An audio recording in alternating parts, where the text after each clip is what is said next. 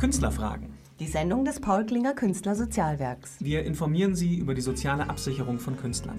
Wir fragen Künstler, die von ihrer Arbeit und ihrem Leben erzählen werden. Wir fragen aber auch Menschen, die für die Ausbildung und Vermarktung von Künstlern wichtig sind. Und wir beantworten Fragen von Künstlern. Ihre Fragen. Spannend, unterhaltsam und informativ. Künstlerfragen.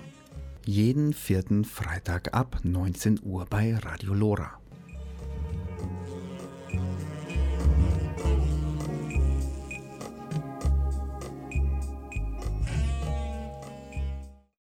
Willkommen zur Sendung Künstlerfragen des Paul Klinger Künstlersozialwerks.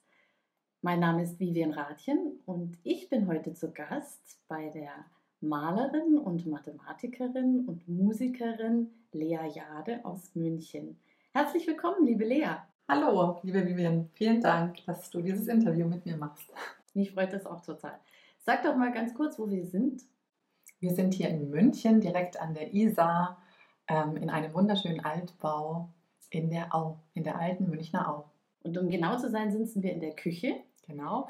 dem Herzen der Wohnung, bei einem netten Süppchen. Es ist draußen sehr herbstig und entsprechend unserer Jahreszeit haben wir auch eine Kürbissuppe, die wir gerade verspeisen.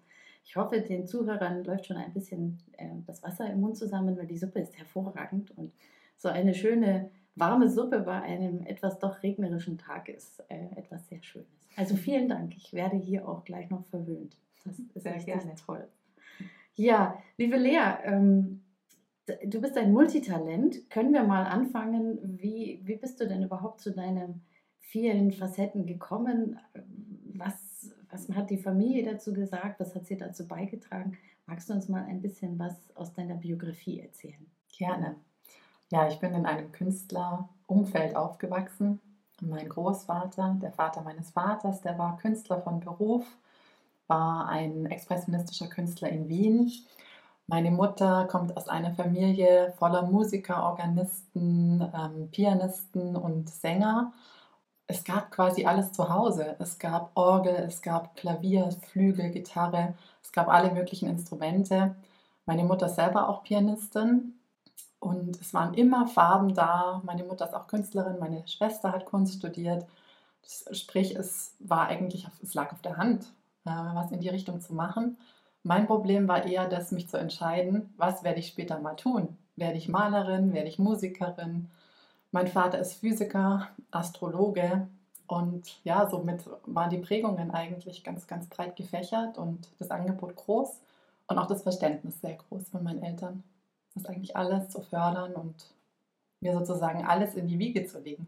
Das ist selten. Das Ja. ist so, auch dass die Talente dann auch so da sind. Ja. Dass man nicht nur sagt, ich hatte das Umfeld, aber naja. Womit hat es denn angefangen? Bist du jemand, der mit dem Zeichnen angefangen hat? Kann man das sagen, dass du so als Kind immer irgendwie gerne gemalt hast? Ja, also ich habe tatsächlich mit meiner Schwester ganz viel in Skizzenbüchern gezeichnet. Egal, ob wir auf Reisen waren, zu Hause waren, draußen im Garten, Zirkus gespielt haben, der Zeichenblock war immer mit dabei. Und tatsächlich war die Zeichnung so der Anfang. Und dann kolorierte Zeichnungen, dann später habe ich mit Wasserfarben gemalt, dann mit Ölfarben, dann mit Acryl. Also es war halt alles da und ich habe alles ausprobiert. Tatsächlich. Und ich glaube, was auch noch interessant ist, ähm, zu verstehen, was die Farben und die Formen für mich für eine Rolle gespielt haben, ist tatsächlich die Kommunikation auch mit meiner Mutter. Weil meine Mutter ist ebenfalls Synästhetin, so wie ich. Die nimmt äh, verschiedene Sinne gleichzeitig wahr.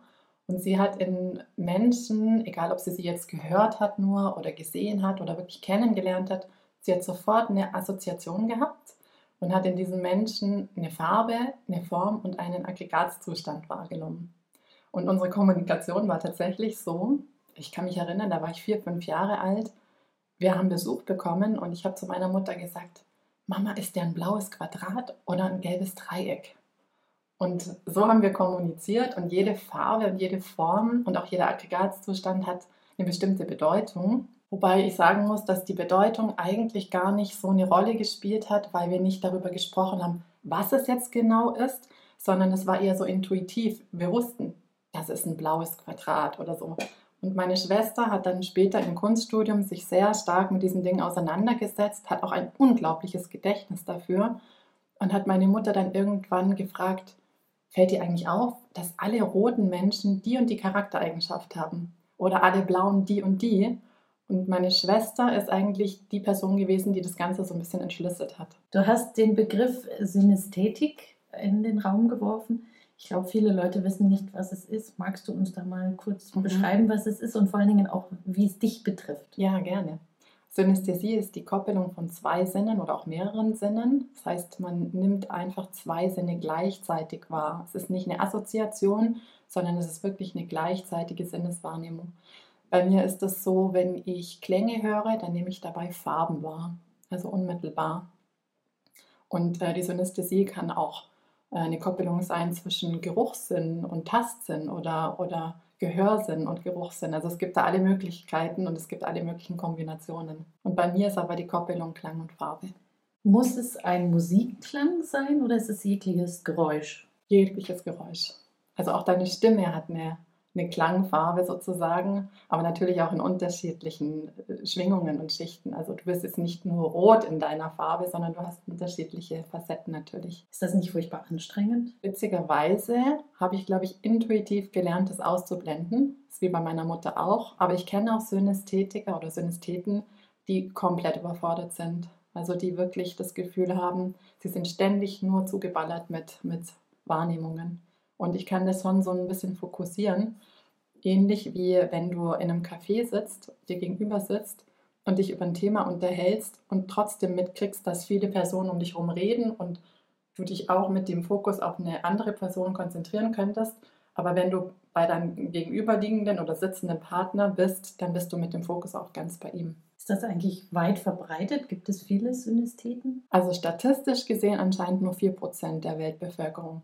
Wobei meine Wahrnehmung anders ist. Denn wenn ich Menschen von meiner Synästhesie erzähle, merke ich immer wieder, dass dann doch so Kommentare kommen wie, aber ich habe das komischerweise mit dem Geruchssinn, dass ich eine Farbe wahrnehme. Also ich glaube, dass vielen Menschen das gar nicht bewusst ist und sie gar nicht wissen, dass es sich dabei um eine Synästhesie handelt. Wenn es natürlich auch nie ein Problem ist, dann muss man es auch nicht hinterfragen, wenn es ja. quasi im Alltag aufgeht ja. und man einfach gut damit zurechtkommt.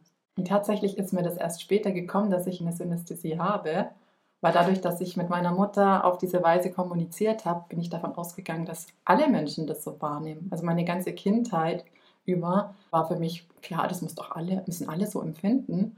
Und eigentlich erst im Studium, als ich mich mit dem blauen Reiter befasst habe, wurde mir bewusst, dass diese Koppelung, die ich habe, gar nicht jeder hat.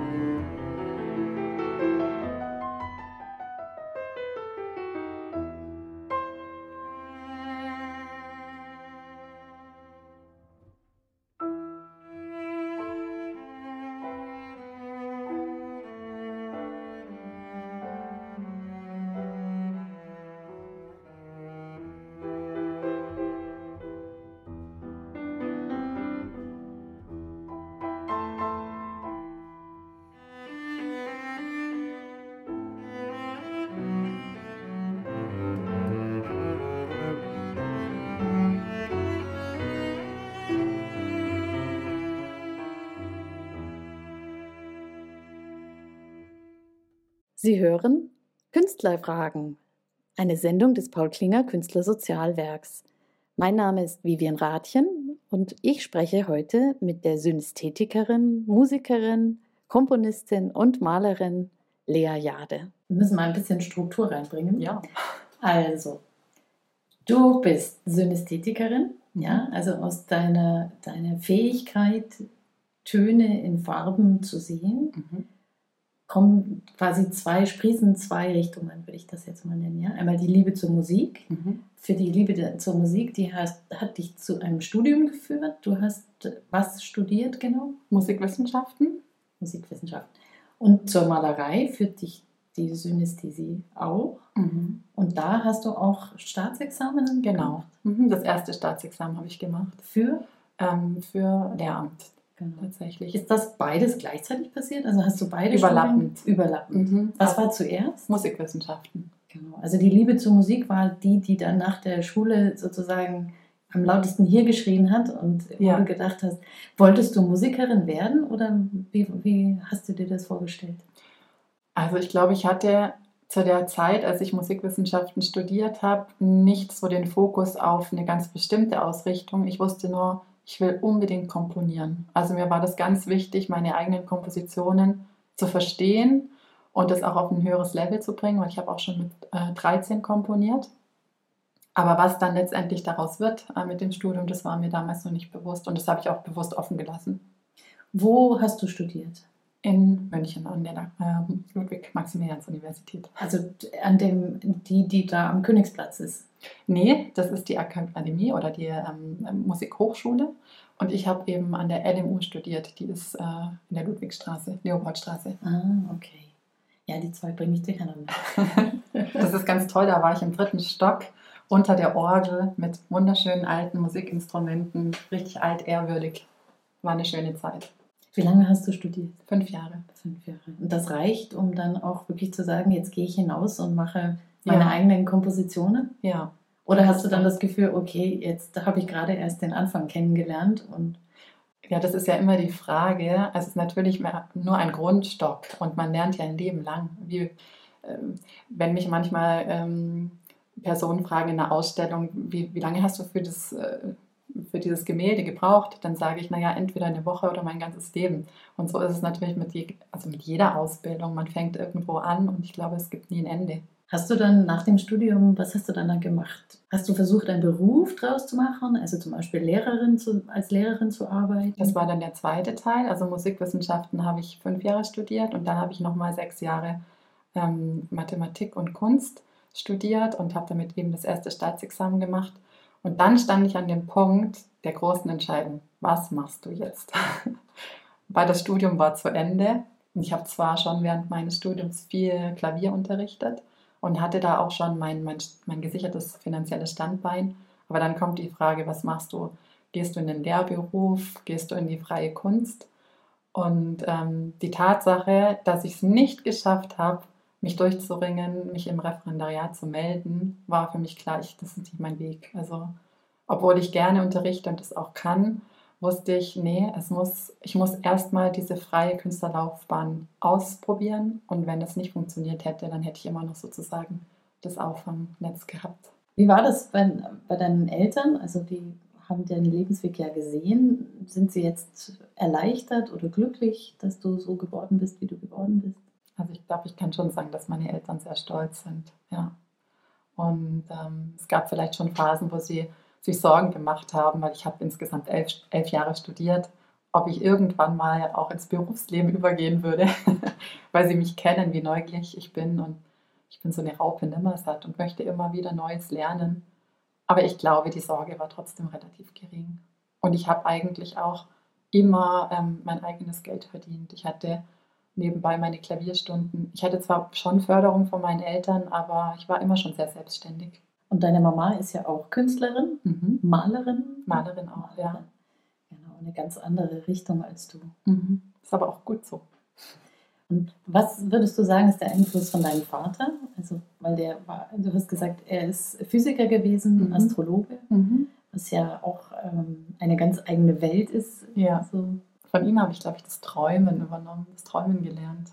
Der hat uns äh, alles über den Weltraum sagen können. Er, ist, ähm, er kennt sich mit den Sternen aus. Er ist einfach auch auf der einen Seite sehr grounded, sehr auf dem Boden geblieben, aber eben auch jemand, der immer nach den Sternen gegriffen hat, dem auch nichts langweilig war. Der hat auch zum Beispiel den zweiten Dan im Karate. Gleichzeitig hat er ähm, Einradfahren und Jonglieren äh, gelernt und er ist einfach auch so ein breitbandiger Mensch und ich glaube, das habe ich sehr stark von ihm übernommen. Er hat so eine Leichtigkeit und eine Neugier und äh, sein Interesse an der Raumfahrt ist einfach auch was, was mich, ja, was mich total inspiriert hat, über den Tellerrand zu schauen. Wie, wie hat er gearbeitet? Also war das mehr ein Institut, an dem er gearbeitet hat oder war er Lehrer? Also er hat früher gearbeitet für Astrium und für EADS, hat dann auch mit der ESA Projekte gehabt, ähm, einfach so verschiedene Bereiche und später hat er sich dann selbstständig gemacht und hat dann in der Raumfahrt beraten. Kann das dann sein, dass ihr euch, äh, keine Ahnung, nachts die Sterne angeschaut habt? Ja,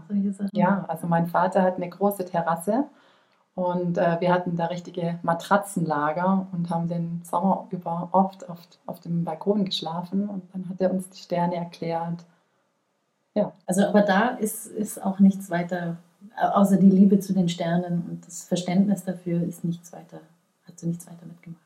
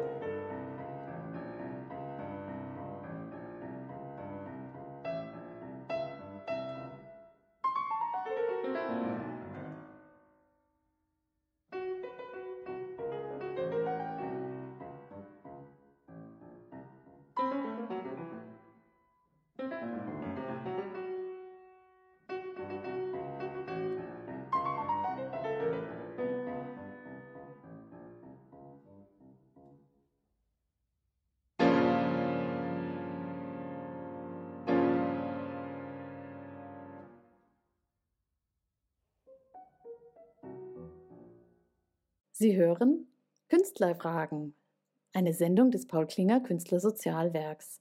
Mein Name ist Vivian Rathjen und ich spreche heute mit der Synästhetikerin, Musikerin, Komponistin und Malerin Lea Jade. Womit hast du angefangen bei der Musik? Mit welcher Musikrichtung oder mit welchem Instrument? Mit welchem Instrument? Eigentlich immer Klavier. Das heißt, du hattest Musikunterricht? Mhm. Genau. Also an der Musikschule?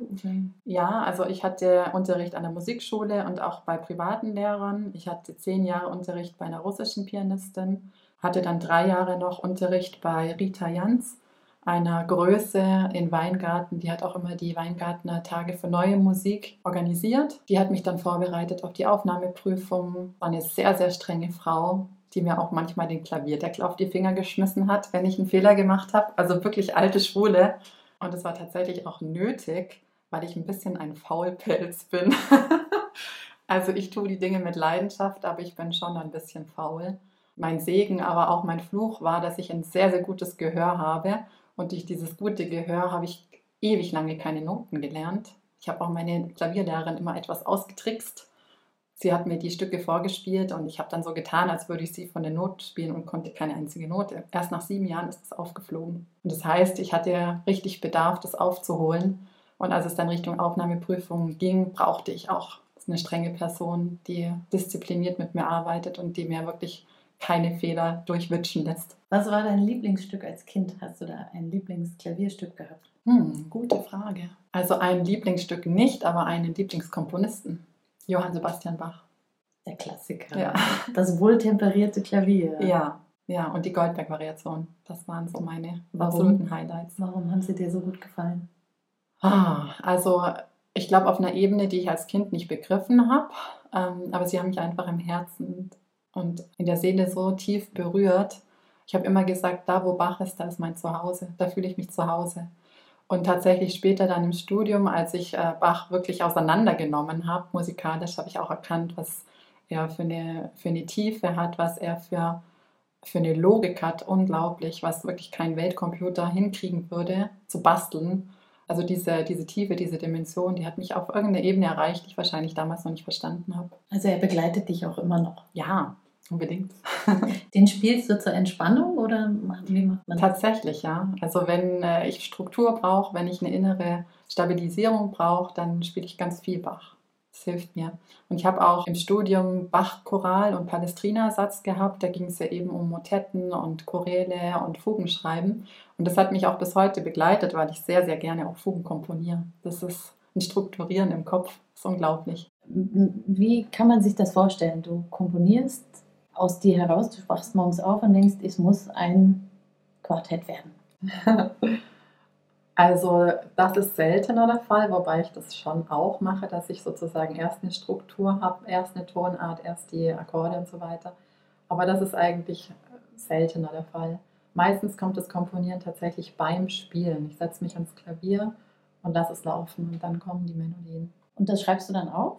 Und wann, wann weißt du, wann das Stück fertig ist? Also, Ähnlich, glaube ich, wie auch bei der Malerei. Dadurch, dass ich das Stück immer wieder spiele und rumfeile, komme ich irgendwann an den Punkt, wo ich sage, okay, jetzt passt's, jetzt ist es fertig. Du schreibst es dann auch auf? Ja, ich richtig schreib's auch auf. In Noten. Toll. Kann man deine Stücke kaufen? Also ich meine, ich rede jetzt von den Noten. Ja, also ich habe schon ein paar ähm, Kompositionen veröffentlicht ähm, und ich habe auch zwei CDs aufgenommen, wobei ich mit dem Verkaufen etwas hinterherhinke. ich habe mich tatsächlich mehr auf die Malerei konzentriert.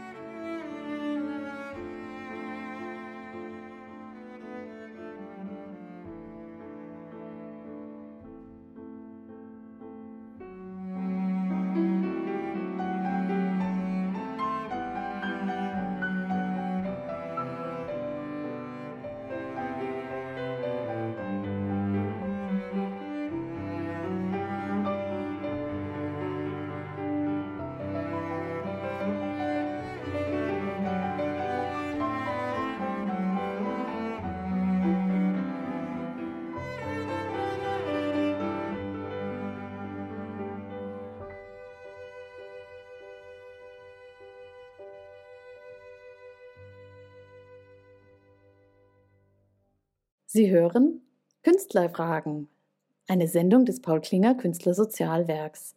Mein Name ist Vivian Rathjen und ich spreche heute mit der Synästhetikerin, Musikerin, Komponistin und Malerin Lea Jade. Reden wir noch mal ein bisschen über die Kunst, ja? Deine Malerei ist etwas ganz Besonderes. Wie gehst du da vor? Also wie fängst du da an bei einem Kunstwerk? Ähm, indem ich mich auf einen Aspekt in der Komposition konzentriere. Also wenn ich ein äh, Musikstück höre, dann habe ich einen Gesamteindruck von der Grundfarbigkeit.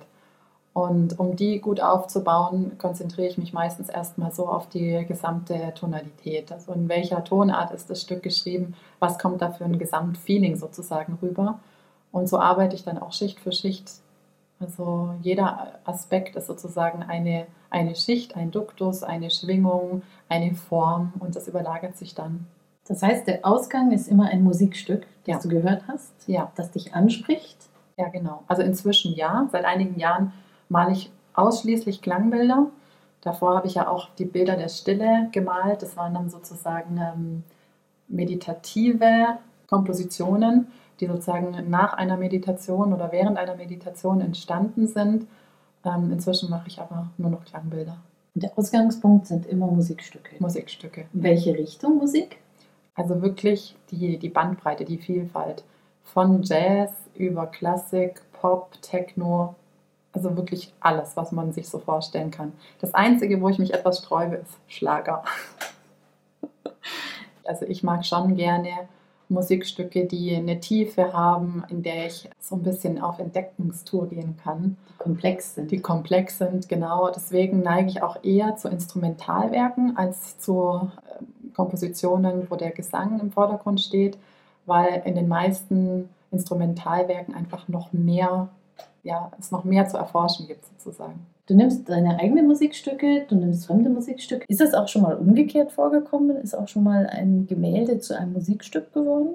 Nein, und zwar aus dem Grund, weil ich einseitig synästhetisch arbeite. Also ich nehme, wenn ich Klänge höre, Farben wahr, aber nicht umgekehrt. Also ich kann nicht aus der Farbe einen Klang ableiten. Das ist eben bei mir eindimensional. Wie im Vordergrund stehen die Farben bei dir? Sehr, sehr stark. Also die Farben sind für mich eigentlich so das Wichtigste im Bild.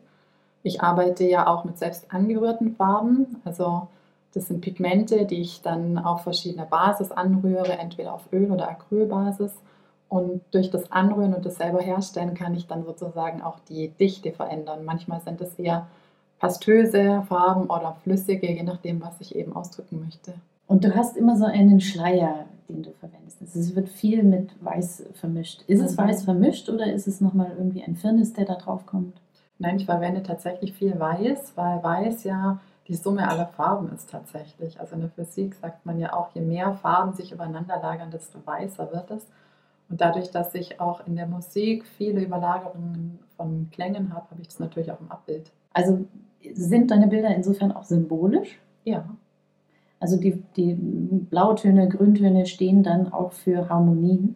ja, kann man so sagen. Wobei natürlich das auch immer eine Summe ist von ähm, aufeinander, ähm, wie sagt man, von, von verschiedenen Aspekten, die miteinander kommunizieren. Also ich nehme jetzt mal ein Beispiel. Wenn ich ein Stück, eine Komposition habe in A-Moll, dann gibt es ja in A-Moll ähm, verschiedene Instrumente, die in dieser Harmonie miteinander wieder kommunizieren. Wenn ich jetzt ein Stück in A-Moll habe, wo ein Klavier und eine Geige miteinander spielen, dann habe ich ja das A im Klavier und das A in der Geige.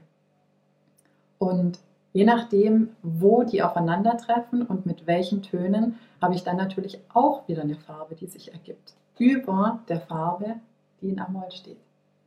Das heißt, du denkst wirklich in Kompositionen, Ja. auch bei der Malerei. Mhm. Wenn jetzt ein Kind zu dir käme und sagt, wo ist denn da jetzt das Musikstück drin? Wie würdest du das dann auflösen? Weil irgendwo muss ja die Melodie auch sein. Sieht man die Melodie? Die sieht man auch. Also was ich manchmal mache, ist, dass ich das Musikstück ablaufen lasse und dann anhand des Musikstücks erkläre, das ist jetzt zum Beispiel hier im Bild zu sehen oder Also dass ich wirklich durch das Bild durchführe, dass ich dem Bild eine Zeitlichkeit gebe. Also es ist der Musikkörper, der im Bild drin ist, nicht ein hintereinander gestaffelt sein in die Tiefe, sondern ein Nebeneinander auf der Leinwand. Sowohl als auch, es ist mehrdimensional. Ach, Deswegen ist auch äh, mein, oder sind meine Bilder mindestens dreidimensional. das meinte ich vorhin mit Raumkörper. Ja, Genau. Ja. Du hast ja seit zehn Jahren, hast du gesagt, bist du eine freischaffende Künstlerin. Das heißt, du bist auch seit zehn Jahren schon in der Kunstwelt unterwegs, auf dem Mhm. Kunstmarkt unterwegs. Wo finden jetzt so die Ausstellungen statt? Ähm, Also inzwischen, dadurch, dass ich mit Galerien im Ausland arbeite, tatsächlich international. Ich habe äh, eine tolle Galerie in Madrid, ähm, die Monat-Galerie. Ich habe in äh, Deutschland mehrere Galerien, wie in München hier eine ganz tolle Galerie, eine tolle Galeristin, ähm, die Lau-Galerie, Galerie Lau. In Memmingen äh, die Kirstin Kölner Galerie und in Mannheim die Prince House Galerie. Das sind eigentlich so die Galerien, mit denen ich am engsten zusammenarbeite. Und dann gibt es noch in England und Paris auch ein paar kleinere. Und das ist einfach wunderschön, weil man immer wieder auch so einen Auftakt bekommt, immer wieder Impulse bekommt, äh, zu einem Thema zu arbeiten und dann auch mal in drei Wochen eine komplette Ausstellung zu malen. Also solche Dinge finde ich ganz toll. Wie bist du denn zu deinen Galerien gekommen? Also sind die alle auf dich zugekommen oder wie haben die dich überhaupt gefunden? Auf ganz unterschiedliche Weise. Also die Galerien im Ausland sind vor allem ähm, so über meine Homepage, über Instagram, Facebook, so über Multimedia zu mir gekommen. Und die Galerien hier in Deutschland vor allem über Messen, über Kunstmessen, wo ich sehr viel unterwegs war. Oder tatsächlich so über Mundpropaganda und ähm, ja, die sind auf mich zugekommen. Ist das nicht auch riskant? Weil es gibt ja auch jede Menge, sage ich jetzt mal, schwarze Schafe, die dann einen Künstler eigentlich mehr oder weniger ausnehmen wollen. Das ist das jetzt, was ich vorher im Interview schon mal gesagt habe. Ich bin ein sehr logischer und strukturierter Mensch und äh, bevor ich eine Zusammenarbeit fixe, äh, informiere ich mich sehr gut und äh, mein Bauchgefühl sagt mir eigentlich auch immer, ob das gut ist oder nicht gut ist. Das heißt, dass ich mich jetzt einfach irgendwo hineinplumpsen lasse, das passiert nicht. Das heißt, die sind auch bis jetzt keine richtigen schlimmen Sachen passiert. Nein. Naja, es ist ja immer die Frage als junger Künstler, wie, wie schaffst du den Sprung? Die meisten würden gerne von ihrer Arbeit leben, aber es schafft eben nicht jeder. Und da ist das schon was Besonderes, wenn du das von dir selber sagen kannst inzwischen, dass du deine Leidenschaft auch tatsächlich zum Lebensunterhalt benutzen kannst. Da, da bin ich auch sehr, sehr dankbar. Und ich glaube, dass ein großer Anteil auch der ist, dass ich ein sehr leidenschaftlicher Mensch bin und dass ich wirklich für die Dinge, die ich tue, brenne. Und selbst jetzt in der Corona-Zeit ähm, habe ich gemerkt, das macht mir gar keine Angst und ich habe die Zeit für mich so genutzt, dass ich das Beste rausholen konnte, mich kreativ zu entfalten. Und ich habe, das muss ich wirklich sagen, auch durch meine Erziehung, ich habe so ein irre Vertrauen, so ein Grundvertrauen, ähm, das mich einfach immer getragen hat durch jede Lebensphase. Und für mich war klar, ich will das machen und ich will auch nur das machen und deswegen gab es für mich gar keine Alternative.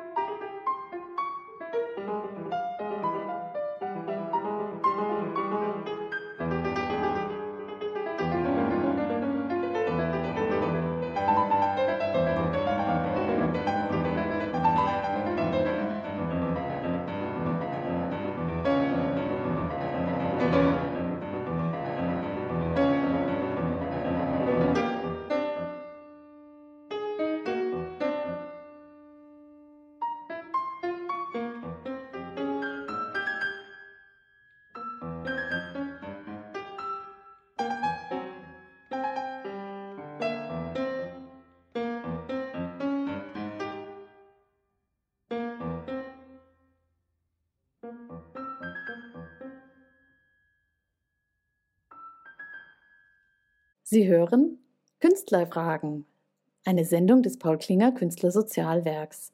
Mein Name ist Vivian Rathjen und ich spreche heute mit der Synästhetikerin, Musikerin, Komponistin und Malerin Lea Jade. Wir sind ja hier bei Künstlerfragen, der Sendung vom Paul Klinger Künstlersozialwerk. Leider bist du kein Mitglied. Ich habe dich quasi von außerhalb hierher reingeholt und gebeten. Was sagt dir denn Paul Klinger Künstlersozialwerk? Kanntest du das schon? Tatsächlich noch nicht, muss ich gestehen. Ähm, ich werde ein paar kleine Sachen erzählen. Mhm. Das Paul Klinger Künstlersozialwerk ist eine Organisation, die von und für Künstler entwickelt worden ist. Sie ist quasi die Zwischenstelle zwischen den Künstlern und den ganzen Institutionen. Sie versteht sich als Hilfsorganisation, vor allen Dingen eben für Künstler, die gerade in Schwierigkeiten sind, sei es jetzt, dass sie Probleme haben mit der Künstlersozialkasse oder dass sie ja, die Steuererklärung nicht wissen, wie man das am besten eingibt, wenn man als Künstler arbeitet oder tatsächlich auch rechtliche Probleme haben oder ganz banal ein Atelier suchen, Ausbildungsplätze suchen, Fördergelder beantragen wollen, sowas. Und das äh, Paul Klinger Künstlersozialwerk ist nicht beschränkt auf ähm, Maler, also bildende Künstler, sondern die sind offen für alle, also auch für Schauspieler, für Musiker, für Literaten, haben auch ein paar Comedians drin. Also es ist wirklich die ganze Bandbreite, die man sich vorstellen kann. Er ist inzwischen tatsächlich recht groß geworden, der Verein. Es sind 1200 Mitglieder, die wir haben. Eigentlich ganz deutschlandweit. Aber nachdem unser Büro in München ist, ist natürlich der Schwerpunkt ein bisschen in München. Ja, wir versuchen das zu verändern, eben zum Beispiel mit solchen Sachen dass wir Sendungen machen von und über und mit Künstlern, die dann einmal bei Radio Lora gesendet werden, was ein Münchner Sender ist, und dann einmal bei Radio Westküste gesendet werden, was ein, sage mal, eher nordischer Richtung Hamburg äh, sitz, sitz, sesshaft seiender Sender ist. Oh je. genau.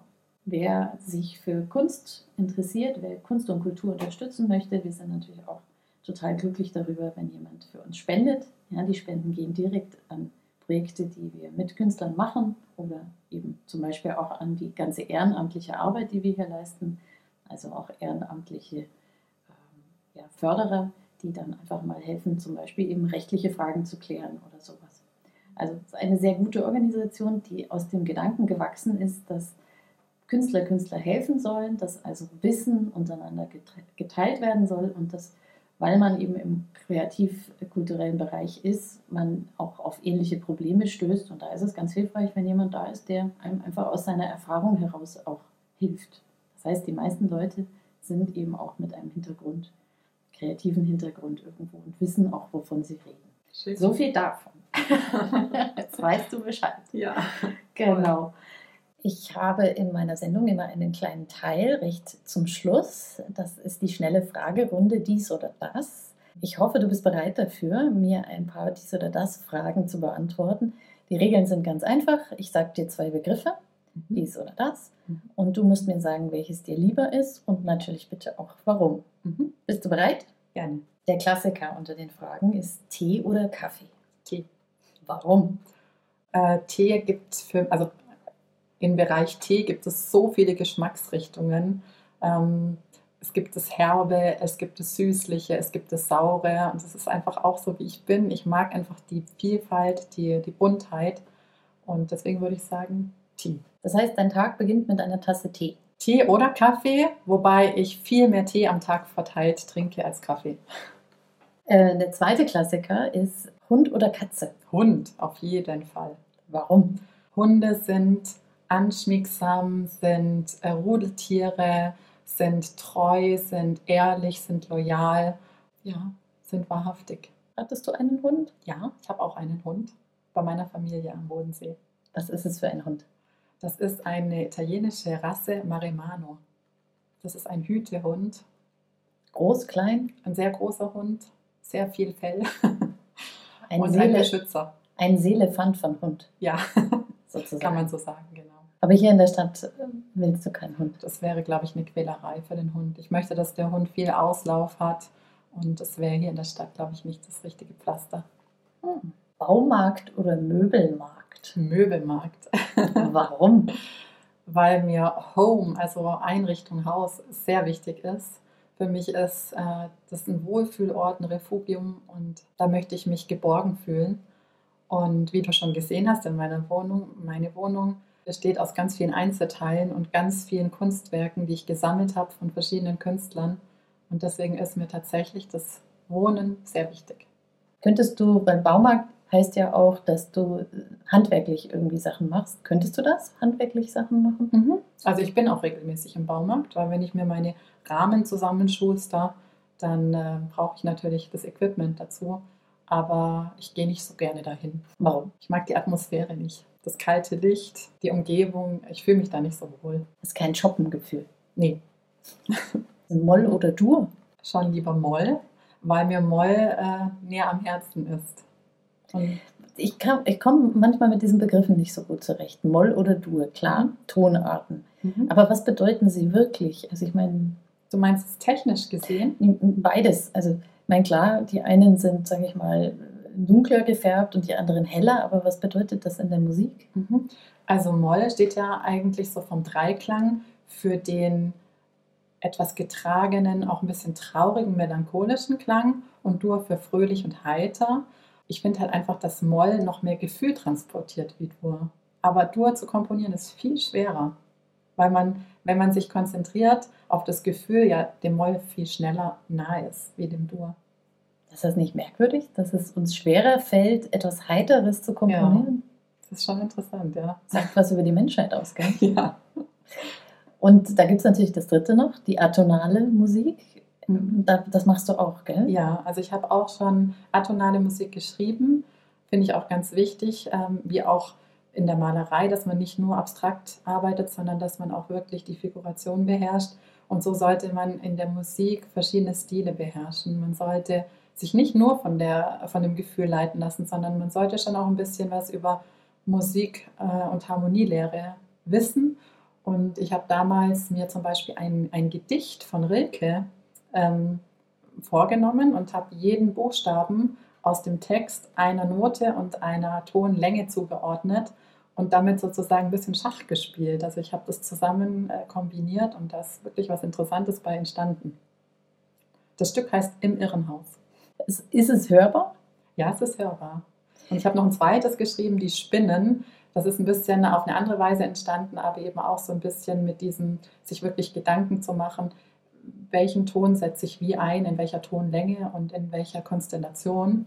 Das ist auch ganz interessant, weil man diese Spinnen da so richtig krabbeln hört. Wie reagieren Zuhörer auf deine Stücke?